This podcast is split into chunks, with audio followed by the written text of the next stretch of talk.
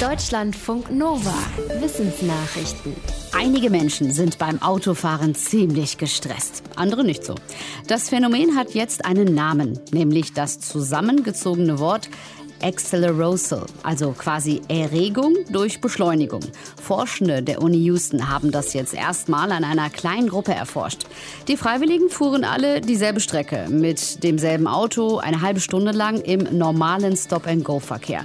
Bei der Auswertung zeigte sich, dass eine Hälfte der Gruppe deutlich gestresster war als die andere, und zwar um rund 50 Prozent. Das ergaben Untersuchungen der Schweißproduktion der Betroffenen. Sie gaben auch an, eher überlastet gewesen zu sein sein. Der Hauptautor spricht von einem dauerhaften Stressfaktor, der sich auch auf die Gesundheit auswirken könnte. Ursache könnten genetische Veranlagungen sein. Superfoods sind vielleicht gut für den Körper, aber nicht unbedingt fürs Klima. Zum Beispiel Chiasamen müssen einen weiten Weg aus Südamerika zurücklegen, bevor sie in unserem Müsli oder Pudding landen. Die Chiasamen lassen sich bisher nicht auf deutschen Äckern anbauen, weil sie erst blühen, wenn die Tage kurz werden. Bei uns ist es erst im Herbst soweit, dann können die empfindlichen Pflanzen erfrieren. Die Uni Hohenheim hat jetzt aber eine Chiasorte gefunden, die auch im deutschen Sommer blüht und deswegen auch hier hier angebaut werden kann. Die Sorte heißt Juana und hat auch schon eine Zulassung. Laut der Uni fehlen nur noch Unternehmen, die das Saatgut im großen Stil züchten und verkaufen. Der regionale Anbau soll nicht nur das Klima schonen, sondern auch in Südamerika den Pestizideinsatz verringern und den Menschen dort ermöglichen, eines ihrer Grundnahrungsmittel wieder selbst zu essen. Zeig mir, wie lange du gähnst und ich sage dir, wie groß dein Gehirn ist. Dieses Spiel haben Forschende der Universität Utrecht und weiterer Universitäten mit Tieren gespielt. Sie haben Säugetiere und Vögel in Zoos und im Internet beobachtet. Mit dem Ergebnis, je länger das Gähnen dauerte, desto größer war das Gehirn der untersuchten Tiere. Die Forschenden glauben, dass das Gähnen eine kühlende Funktion für das Gehirn haben kann. Deshalb sei es logisch, dass Tiere mit größeren Gehirnen länger gähnten. Mit der Intelligenz habe das aber nichts zu tun, nur mit der reinen Gehirngröße und der Anzahl an Neuronen.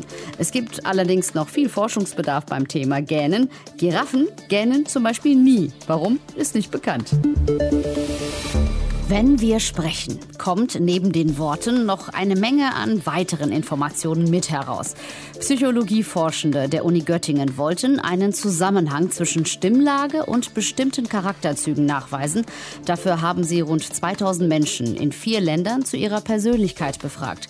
Außerdem haben sie die Tonlage der Testpersonen mit einem Computer vermessen und die Stimmen so in hoch und tief eingeordnet.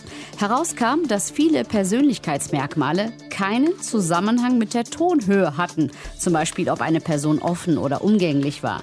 Andere Merkmale tauchten aber gehäuft bei tiefen Stimmen auf.